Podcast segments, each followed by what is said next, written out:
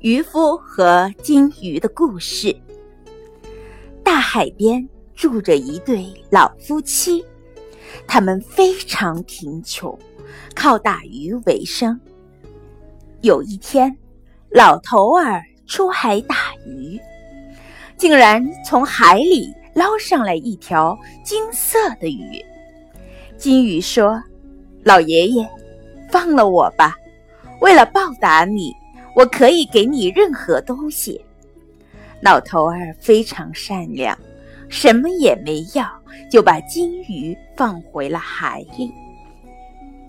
老头儿回家后和老太婆说起此事，老太婆指着老头儿就骂：“你这个傻瓜，真是个老糊涂，不敢拿金鱼的报酬，哪怕要只木盆儿也好。”我们那只已经破得不成样呢。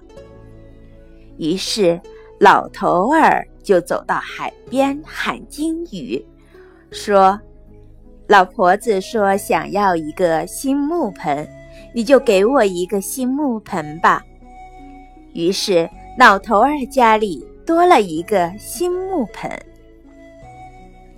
老太婆发现，原来金鱼是说真的。暗怪自己太傻，居然只要了一个木盆，于是又催着老头儿去要一栋房子。结果金鱼又答应了他们的要求。老太婆要了房子后，还觉得不满意，她不愿意干活了，想当一个世袭的贵妇。金鱼。满足了他的愿望后，老太婆又想当自由自在的女皇。金鱼虽然有些不满，但还是满足了他的要求。老太婆当了一段时间的女王后，还是不满意，她想当海的女王，这样就可以随时使唤金鱼了。老头儿被迫无奈。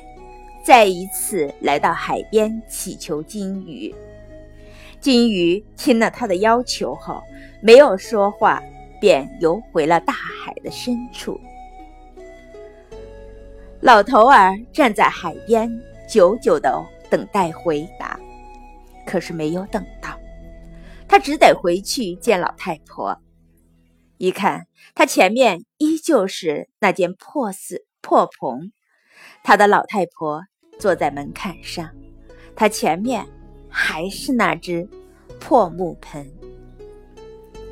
老夫妻二人原本很穷，是金鱼一次次的给予他们高质高质量的生活，然而他们还是不满足，一次次的提出过分的要求。